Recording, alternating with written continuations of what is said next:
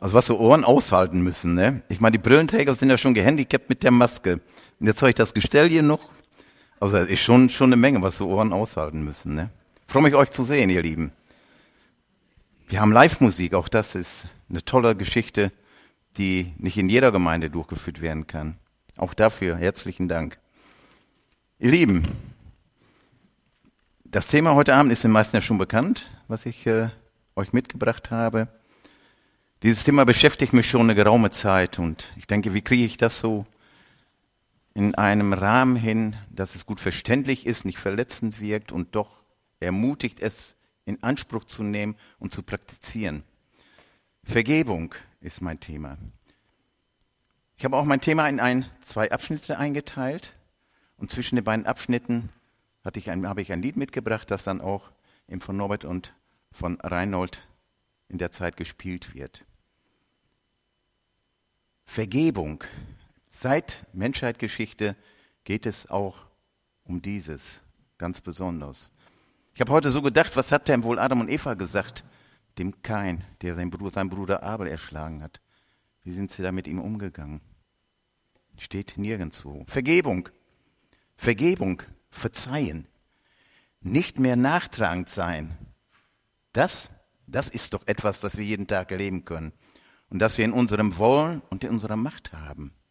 Aber oft weiß man nicht einmal, dass man jemand verletzt hat, wie zum Beispiel üble Rede, falsche Wahrheiten über ihn erzählen, ignorieren, um nur einige Dinge hier aufzuzeigen. Und wenn man es weiß, kann es sein, dass es einen nicht kümmert oder dass es einem sogar völlig egal ist. Und doch, wenn wir ehrlich mit uns selber sind, erkennen wir, dass wir uns letztlich selbst Schaden zufügen. Und zwar in doppelter Weise. Das heißt, für den, den man verletzt hat und für einem selber. Denn wenn ich das nicht richtig stelle, heißt das auch, ich binde mich an einen Menschen, an dem ich schuldig geworden bin. Denn ich sage mal so, die Wunden, die dem Menschen zugefügt wurden, brechen durch die Gedanken daran immer wieder neu auf. Und das tut weh. Und das hinterlässt Spuren. Also es liegt in deiner und in meiner Hand. Wir haben die Macht darüber zu entscheiden, ob wir vergeben wollen oder nicht. Oder nicht, wenn uns wehgetan wurde. Diese Fähigkeit kommt nur von dem Gott, dem wir gehören an dem wir glauben und dem wir bezeugen. Er ist der Gott der Vergebung. Denn Vergebung kommt von ihm, von dem lebendigen Gott. Dieser Gott, der sich in Jesus Christus offenbart hat und den die Bibel bezeugt. Es ist sein Wille, es ist seine Idee, seine Entscheidung und diese gilt. Die Vergebung Gottes für die Menschen diese Vergebung wurde endgültig am Kreuz von Golgatha vollzogen. Durch das Blut des Herrn Jesus und durch die Hingabe seines Lebens in den Tod. Seitdem steht fest, dass es nichts gibt, was dem Menschen vor Gott anklagen kann. Voraussetzung ist natürlich, dass der Mensch diese Vergebung Gottes annimmt. Die Vergebung Gottes, sie ist grenzenlos, bedingungslos und kostenlos. Sie wird nicht übergestülpt oder aufgezwängt oder verordnet. Nein, die Vergebung Gottes verändert den Menschen. Gott ist sozusagen der Erfinder der Vergebung. Voraussetzung für diese Vergebung ist aber, dass seine Vergebung angenommen werden muss. Wir empfangen dadurch, dass wir vergeben, Freiheit, Gelassenheit, Liebe und Freude. Der Prophet Micha staunte und hat es im Kapitel 7, Vers 18 so beschrieben. Wer ist ein Gott wie du, der Schuld vergibt und Vergehen verzeiht, der Freude daran hat, gnädig zu sein? Darüber können wir Menschen nur staunen. Wie ist denn diese Vergebung zu verstehen? Welche Gott von uns erwartet. Unrecht ist und bleibt Unrecht. Das wissen wir sehr genau. Und wir müssen uns im Klaren darüber sein, was eigentlich geschieht, wenn wir nicht vergeben oder vergeben wollen. Und deutlich uns allen bekannt wird es im Matthäus Evangelium in Kapitel 18 in den Versen 21 und 22. Und hier fragt Petrus den Herrn Jesus, wie oft muss ich denn meinem Bruder, der an mir gesündigt wurde, vergeben? Ist es genug siebenmal? Jesus sprach zu ihm, ich sage dir, nicht siebenmal, sondern siebzigmal sieben sollst du deinem Bruder, und hier sind die Schwestern nicht ausgeschlossen, auch untereinander vergeben. Das Ergebnis, jeder kann mathematisch gut rechnen, bedeutet 490 Mal. 490 Mal vergeben für eine Sache, da denkt man drüber nach. Aber dazu komme ich dann später. Jesus erzählte einmal eine Geschichte. Ein Mann hatte große Schulden und ist nicht in der Lage, sie zurückzuzahlen. Sein Gläubiger erlässt ihm dann die gesamten Schulden. Der Mann ist überglücklich. Aber dann, dann trifft er einen anderen Mann, dem er etwas geliehen hatte, der ihm nur eine kleine Summe schuldete. Und dieser kann es auch nicht zurückzahlen. Der nun, dem vorher die ganze Schuld erlassen wurde, lässt nun den, der ihm die kleine Schuld nicht bezahlen kann, ins Gefängnis werfen. Das wurde von jemandem beobachtet und es dem großzügigen Gläubiger mitgeteilt, der ihm die Schulden erlassen hatte. Und nun geschieht Folgendes. Dieser Gläubiger wurde so zornig und überlieferte ihn den Folterknechten, bis er alles bezahlt hätte. Und das kann man nachlesen im Matthäus-Evangelium in Kapitel 18 vom Vers 23 bis 35. Was tun denn Folterknechte mit denen, die ihnen ausgeliefert werden? Folterknechte und nicht nur die der Vergangenheit sind raue, skrupellose, gewalttätige, oftmals sadistisch veranlagte Gesellen. Niemand möchte mit ihnen etwas zu tun haben, weder persönlich und schon gar nicht in ihrer spezifischen Tätigkeitsbereich. Folterknechte tun genau das, was ihr Name aussagt. Sie foltern. Das erschreckt sich sowohl auf die psychische als auch auf die physische Gewaltanwendung. Das soll uns sagen, wenn wir die gegenseitige Vergebung nicht erfüllen, begeben wir uns, und ich sage das mal sinnbildlich, automatisch in die Folterkammer. Und es tut dann weh. Es tut uns selbst weh. Groll, Ärger, Bitterkeit zerstört immer auch Beziehungen. Wer nicht vergibt, ist selbst der Geschädigte. Gott will das nicht.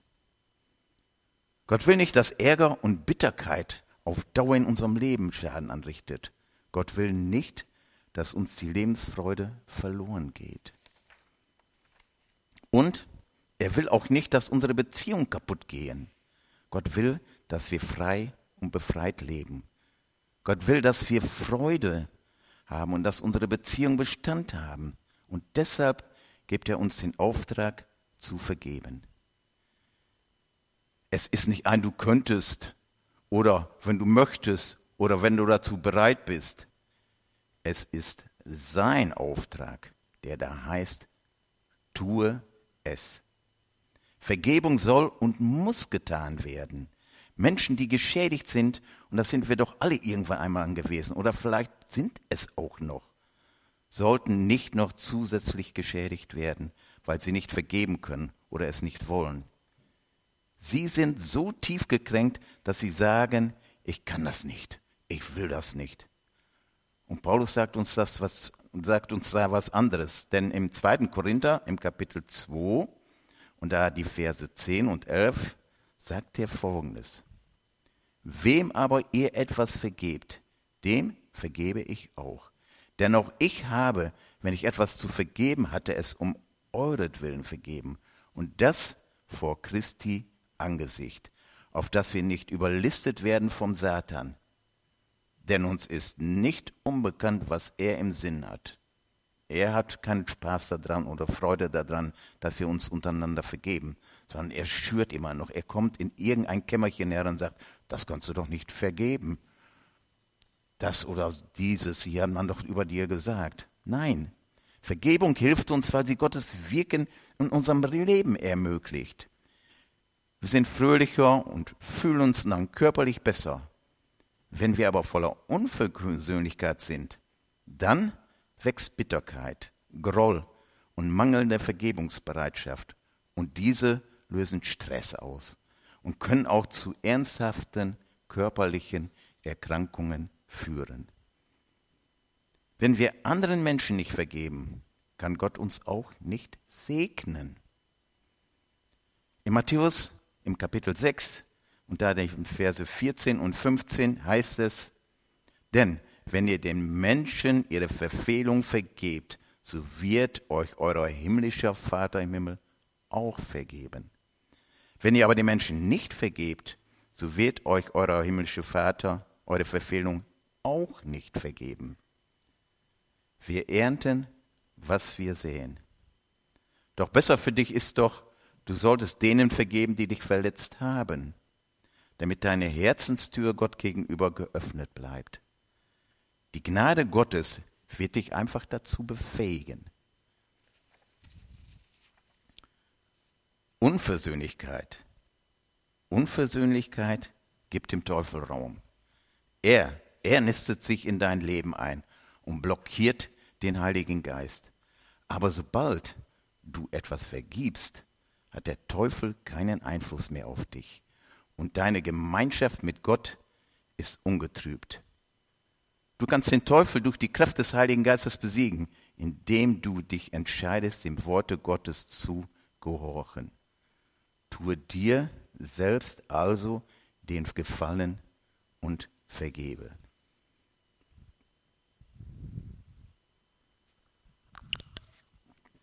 Wir hören nun ein Lied von den beiden und dann kommen wir zum zweiten Teil.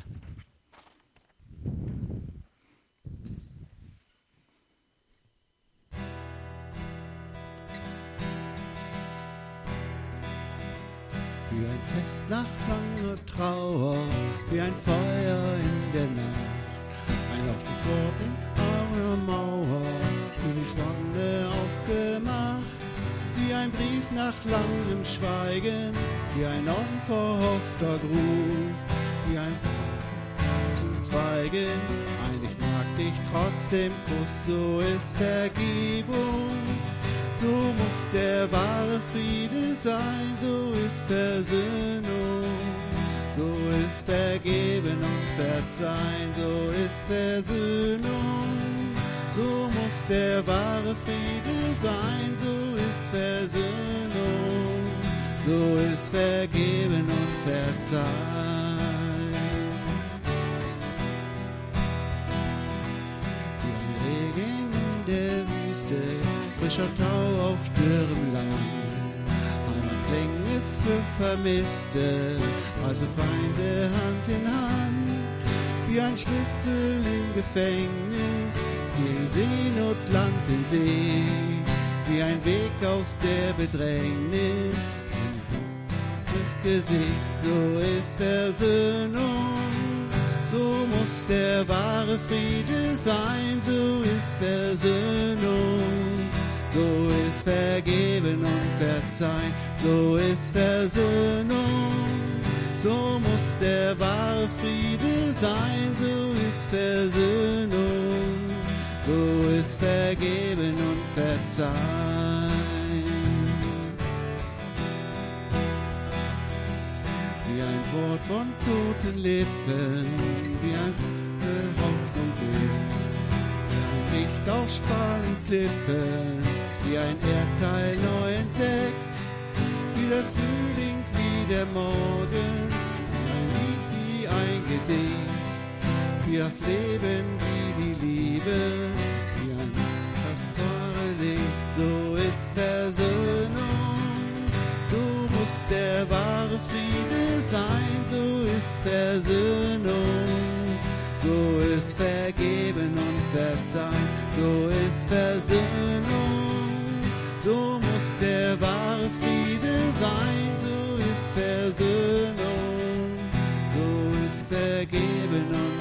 Sein.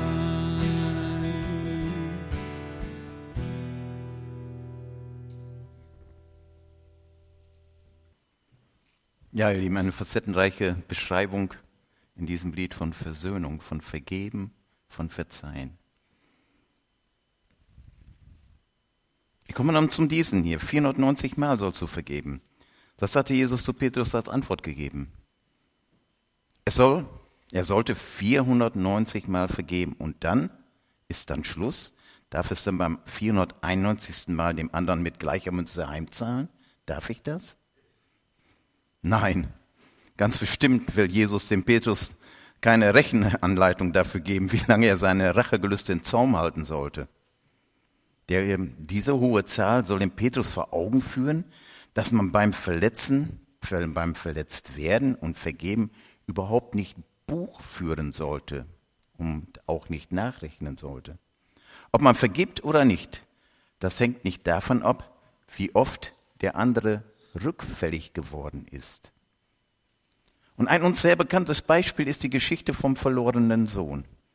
In dieser Geschichte vom verlorenen Sohn verlässt ein junger Mann seine Familie und lässt sich sein Erbe auszahlen. Sein Vater lässt ihn erstaunlicherweise, ohne ihn eine Vorhaltung zu machen, ziehen. Er lässt ihn seinen freien Willen. Der Sohn, wir kennen es, verprasst das Geld, landete buchstäblich bei den Schweinen heruntergekommen und asozial würden wir das vielleicht nennen. Und in dieser Situation fällt ihm ein, dass es vielleicht noch eine neue Chance gibt. Und das ist in seinem Elternhaus. Er bereut sein Ungehorsam, seine Überheblichkeit und sein Stolz. Er kehrt zurück, zurück zu seinem Vater und sagt diesem gerade heraus, verzeih mir.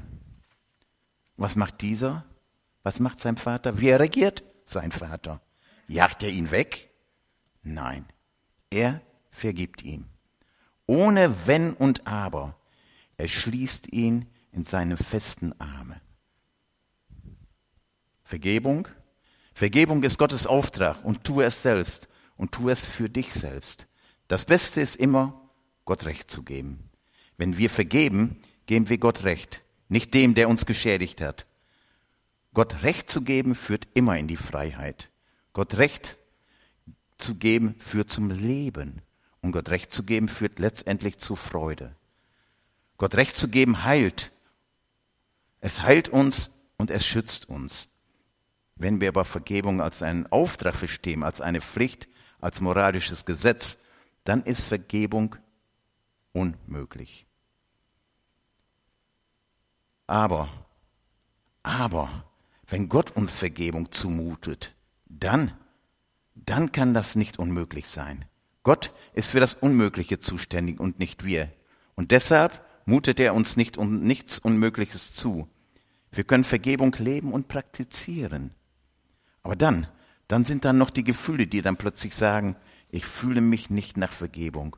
Das ist das nächste, das nächste Missverständnis. Einen Auftrag Gott zu erledigen ist doch kein Akt der Gefühle. Und deshalb ist Vergebung keine Gefühlsangelegenheit. Gefühle und Vergebung sind in sich selbst widersprüchlich. Geben wir unseren Gefühlen nach, werden wir wahrscheinlich nie bereit zu vergeben. In unseren Gefühlen sind wir Menschen ausgesprochen unstet. Im ersten Johannesbrief, im Kapitel 2, Vers 1, schreibt Johannes, meine lieben Kinder, ich schreibe euch dies, damit ihr kein Unrecht tut. Sollte aber jemand schuldig werden, so haben wir einen, der beim Vater für uns eintritt, Jesus Christus, den Gerechten, der ohne Schuld ist.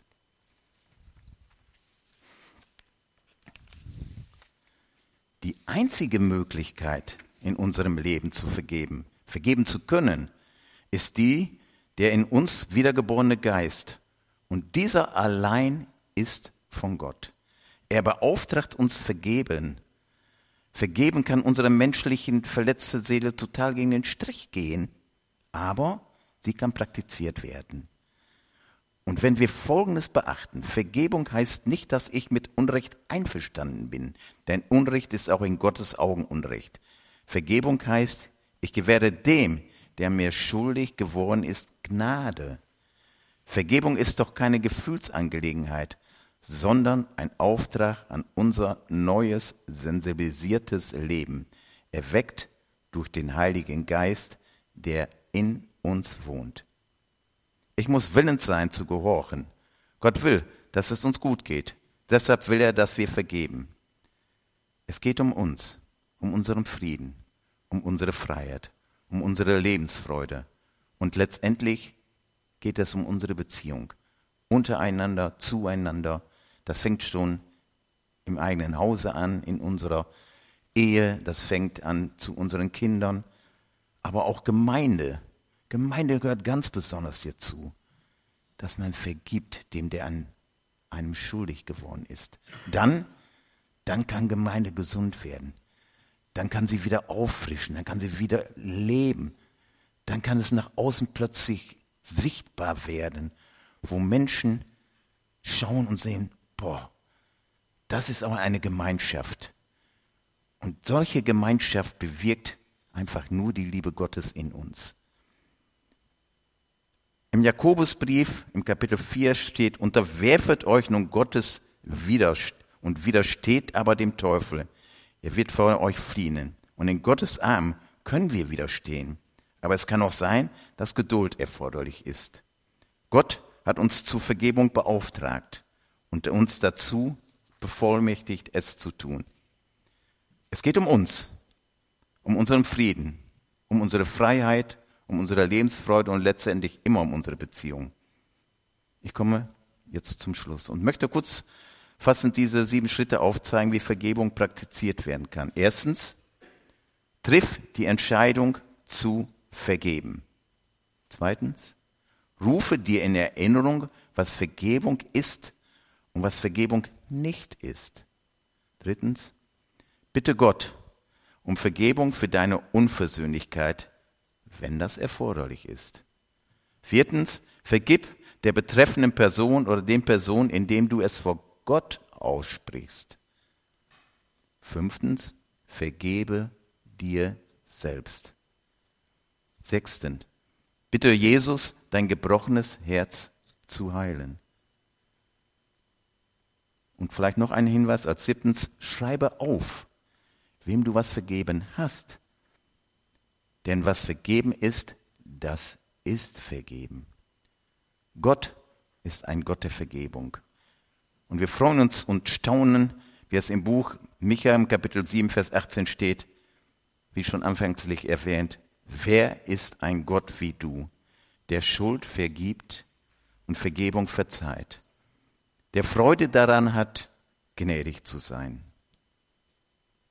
Nehmen wir es uns zu Herzen, was der Prophet festgestellt hat. Somit wollen wir Gott um Hilfe und um Mut bitten, unseren Bruder unsere Schwester, unsere Nächsten um Vergebung zu bitten, wo wir falsch gehandelt haben. Amen. Ich würde gerne noch beten.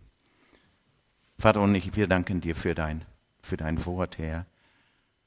Danke, dass du es bist, der uns das auf dem Herzen gibt, Herr, der es uns hineinpflanzt, zu vergeben. Herr, du hast es selber durch deinen Sohn am Kreuz von Golgatha, Jesus, hast du es getan für uns unsere Sündenschuld ist vergeben, dann haben wir doch auch den Mut, unserem Nächsten zu vergeben, der an uns schuldig geworden ist.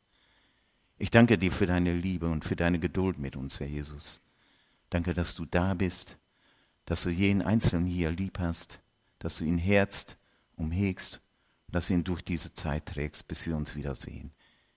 In deinem himmlischen Reich. Amen. Amen.